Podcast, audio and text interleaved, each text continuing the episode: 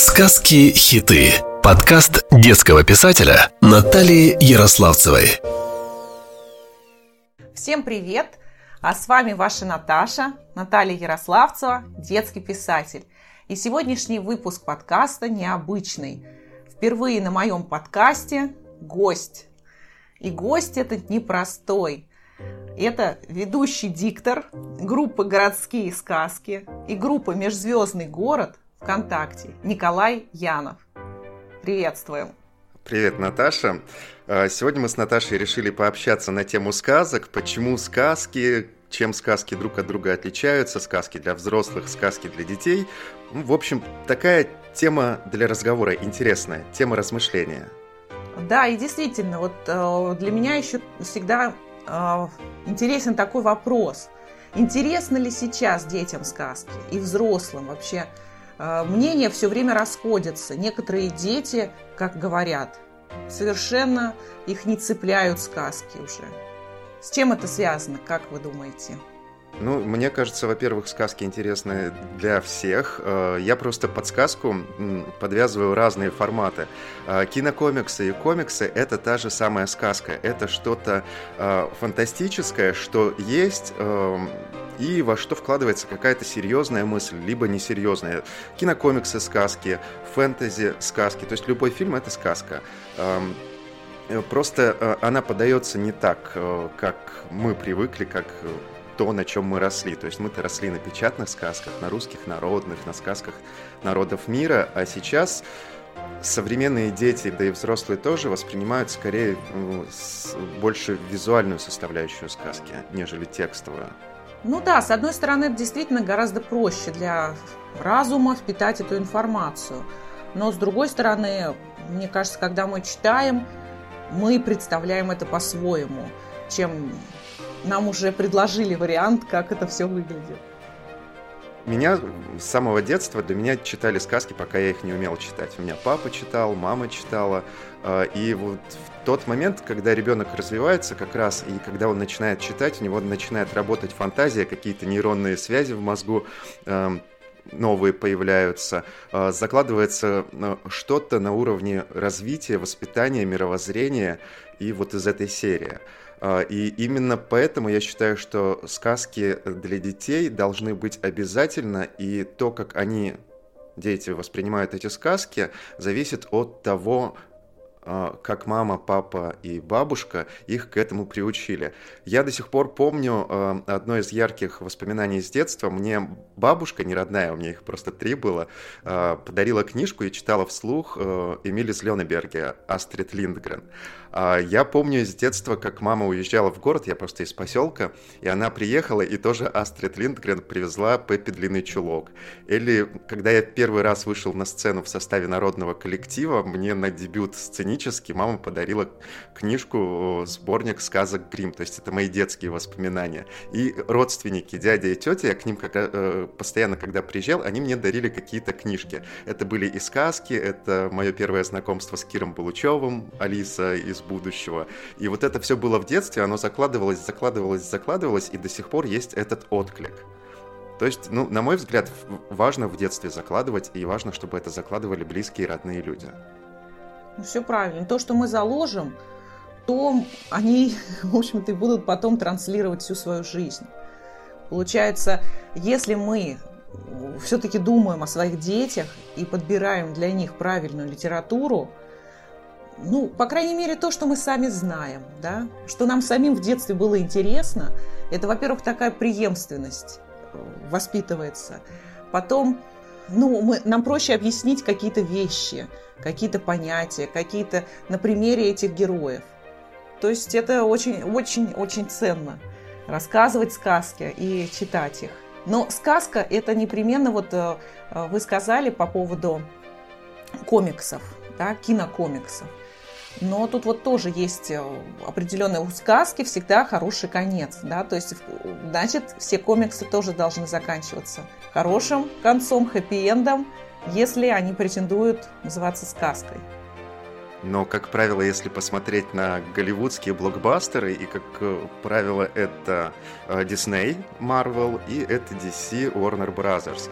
А Warner Brothers чуть более мрачная киновселенная Марвел такая более позитивная, и там, несмотря на то, что, допустим, «Мстители. Война бесконечности» поделены на две части, первая часть заканчивается э, на клиффхенгере, то есть хочется посмотреть, что будет дальше, и это негативное окончание, а потом в финале уже идет все на развитие и на что-то хорошее.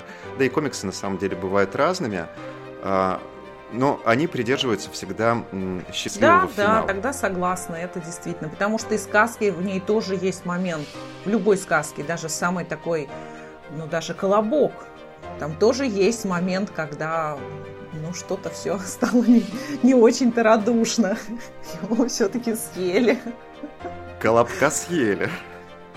Это, мне кажется, э, финал сказки, он как раз задает эм, взрослую либо детскую тематику, потому что взрослые сказки, вот как с теми сказками, с которыми я столкнулся, когда начал читать для городских сказок, они иногда бывают мрачными. А, вообще все зависит от автора. А, сказочность, как мне кажется, это что-то вымышленное, а, но с чем можно провести параллель из жизни. И сказочность, заложенная в детстве, она отражается во взрослом, в сознательном возрасте. Вот вспомнить ту же самую историю Золушки. Женщины э, смотрят фильмы, и э, им вот в детстве заложена эта история Золушки, как раз нравятся вот эти истории, где эм, девушка персонаж, герой, которого гнобили. То есть э, сначала все было плохо. Бедная. А, потом стало хорошо, потом принц, потом опять плохо, потом хорошо. Но это вот такие качели, это Александр Мета в своей книге описывает. И Катя, кстати, Седова нас тоже учила, должны быть эмоциональные качельки. Вот любая история, любая сказка, вот всегда плохо, хорошо, плохо, хорошо. Была семья, все было хорошо, потом что-то случилось плохо. Потом мы стали искать решение проблемы, что-то нашли, потом опять все плохо, и вот взрослые истории, они различаются количеством плохо-хорошо. Детские, там все-таки должно быть чуть попроще. А, более простая история, более простой язык. Как, эм, не помню, то ли Джоан Роулинг говорила, то ли я читал анализ, а, почему Гарри Поттер легко читается, там легко э, построены предложения, без всяких сложно сочиненных оборотов. Это будет понятно детям. Для взрослых нужно усложнять. Ну да, для взрослых еще не нужно, должен быть элемент такой неоднозначности героя. Вот это обязательно. Допустим, у детей э, все-таки более четко. Белое, черное. Этот точно плохой, а этот полностью хороший. В жизни ведь такого нет. И поэтому многим взрослым кажется, что читая детям вот такие сказки, дети как-то будут неправильно воспринимать действительность. Хотя на самом деле Сначала им нужно разграничить вот эти две вещи, белое и черное. А вот уже где-то с подросткового возраста, ближе к 14-15 годам, они начинают понимать, что есть, оказывается, еще такие непонятные вещи. Именно поэтому в этом возрасте начинают тянуть на всяких таких демонических существа, которые вот очень любят тоже эту э, тему сейчас, ну просто, что там демон, там Люцифер, и он на самом деле не такой плохой, просто у него там была трудная жизнь. То есть вот всякие такие элементы неоднозначности. Образно говоря, серый цвет появляется между белым и черным. И тут уже опять как герой выберет, какой мы хотим дать финал этой сказки. Да, хотим мы в сказку это перевести или же уйти в какую-то трагедию. Да, соответственно, там уже все усугубляется. Ну, а в сказку там он побыл немножко таким непонятным помучился выбором и все-таки перешел на сторону добра. Ну, в детских сказках как раз максимальный выбор – это три дорожки. Пойдешь налево, пойдешь прямо, пойдешь направо. А, мне это напоминает, когда учился Э, на художественно-графическом отделении, когда ты еще не умеешь рисовать и не знаешь законов э, рисования, ты учишься рисовать простые фигуры и делишь просто на свет и тень. Чем больше у тебя опыта, тем более сложными фигуры становятся, тем больше цветов ты используешь на картине, если работаешь с цветом. Вот так же и с историей. То есть чем э, дети же это те же самые взрослые, только с меньшим количеством опыта у ребенка опыт 2, 3, 5, 7 лет, у взрослого уже 20, 30, 40. То есть гораздо более широкий кругозор, и эм, то, что было интересно в детстве, сейчас, мне кажется, слишком простым и, ну, неинтересно. Даже вот мультфильмы современные, вспомнить, как раньше снимали, и как сейчас. Сейчас э, снимают мультфильмы для детей простые шуточки, для взрослых мы шутим так, что только взрослые эту шутку поймут. То есть вот такое вот нечто двойственное, э, где можно провести какую-то параллель, какой-то намек, но вот как раз вот эти вот полутона, которые только взрослые люди поймут. Хотя не всегда взрослые полутона понимают. Ну и это тоже. Но мне кажется, иногда слишком много таких вот шуток или высказываний, которые для взрослых. Но это потому что платят взрослые. Слишком много их добавляют в детские сюжеты. Да, потому что, чтобы взрослые тоже вроде оценили. А так на самом деле вот все-таки а, какое-то время, пока ребенок формируется, нужно оберегать его от вот таких э, вещей, когда они начинают сомневаться, потому что любые сомнения, они подбивают почву, выбивают почву из-под ног. То есть уже ребенку там закрадывается, а правильно ли мне там мама говорила, а вот там в мультике все что-то как-то вот так вот задалось, и я уже теперь сомневаюсь, что действительно вот то, что мне до этого все говорили, это так. И тем более, когда у него нет жизненного опыта. Именно поэтому вот детская литература, она должна быть, ну, даже я не то, что вот прям за цензуру, но за такую тщательную вычетку, корректуру, уж однозначно. Ну, это как раз вопрос воспитания, и здесь, э, вот если вспомнить, вы со скольки лет читаете? Я с четырех лет читаю. Так получилось, что меня рано научили – я уже в школу пошла, читала книжки. Они там А, Б складывали по слогам. Я уже там брала книгу, читала. Ну вот я читаю лет 6-7, и э, нам же только на первоначальном этапе родители сами читают сказки э, и э, дают книжки. Потом мы чуть взрослее становимся, мы идем в библиотеку, либо берем какую-то книгу с полки и читаем, и, э, допустим, историю «Дети синего фламинго» а, моя мама не читала, она не знает, что это такое. Или «Тим Тайлер», или «Проданный смех». Мне кажется, мама тоже не читала, только если смотрела фильм. То есть в какой-то период мы уже сами выбираем книги, а, и там описываются истории. Вот, кстати, «Тим Тайлер» или «Проданный смех» — это же как раз история, которая эм, усложняет э, детское восприятие ну, и уже, переводит наверное, вот его... подростковое, да? Мне кажется, это на 12, на 13 лет, когда уже начинает формироваться более взрослое мышление, но вопрос в том, что я-то до этой книги раньше добрался, потому что уже контроля не было, я уже умею читать, и я беру просто то, что мне нравится. То есть здесь уже э, такой цензуры нету. А, и вот чем старше ты становишься, тем больше у тебя книжный кругозор, и ты переходишь со сказок на фантастику, которая, по сути, те же самые сказки, но там уже какие-то взрослые сцены могут появляться. И тоже это взрослыми не контролируется. Это просто в тебя что-то закладывает, в тебе а, оставляет послевкусие и остается с тобой до конца жизни. Вот я сейчас рассказываю про это и вспомнил одну фантастическую историю, не помню название, просто я помню сюжет, и там сюжет такой был достаточно взрослый. И вот последние лет 5, 6, 7 я эту историю не помнил. Просто сейчас в разговоре о том, что формирует нас, она всплыла. То есть это так, такой интересный момент. А, ну, Вспомнил именно эту. И это да. тоже вышло, вышло на поверхность. Потому что историй-то было много. А сейчас вот есть такой тоже странный парадокс. Вот та же Пеппи Длинный Чулок, а ей поставили возрастной ценз, что-то 14 лет. И в обычной библиотеке, в городской, если ребенок приходит, э, тот, который еще не достиг этого возраста, ему не имеют права ее дать. Ее можно будет взять тогда маме на свой абонемент. Очень странно, да, та же Пеппи, потому что она вроде как вот живет одна, и в ней какие-то такие вот вещи. Ну как вот можно... А я ее тоже, наверное, читала лет в 7-8. Да ничего там нет такого. Э, э, самое интересное, что это, мне кажется, э, в современном мире очень много переосмыслений. То есть это, допустим, сейчас будет трансгер... трансгендерная фея крестная в Золушке от компании Sony Pictures. А, то есть все сказки переосмысляют, переделывают под современные реалии, но это вообще, честно, странно. Это то же самое, как а, Дисней начал резать эм, и подвергать редактуре свои старые работы, потому что они были сняты в то время, и сейчас в современных реалиях это может задеть чьи-то чувства. Но это, это на мой взгляд, абсурд. А, потому что, ну вот как раз, когда я читаю книгу в 7-8 лет, я делю все на черное и белое.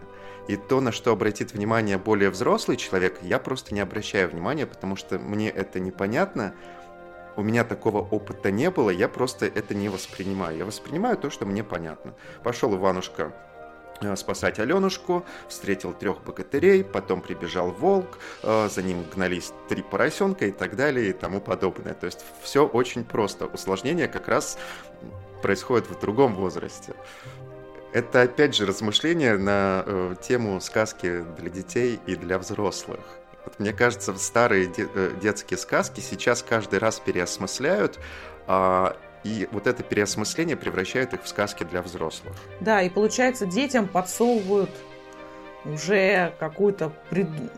доработанную историю, чтобы она взрослая, наверное, чтобы родители, когда слышат эту сказку, чтобы им казалось, что они в тренде. Да, как мы типа за толерантность, да, мы толерантные книжки даем ребенку своему читать.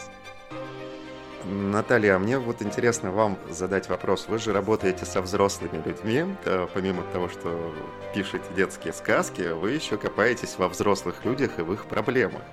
А, и а, интересно, а почему вы начали писать сказки, копаясь во взрослых головах? Сказки для детей. Ну, я-то все-таки как, как мама не могу отделить одно от другого, потому что женщина, ее с одной стороны занимают полностью отношения с детьми, и как они там растут, подрас, воспитание их, и все вот эти моменты будущего. И в то же время взаимоотношения со своим мужем, да, с мужчиной. Поэтому эти две части, они неразрывны друг э, от друга. Если убрать одну, женщина как-то опустеет, у нее в душе будет чего-то не хватать. Вот. Поэтому, ну, как бы это единое целое.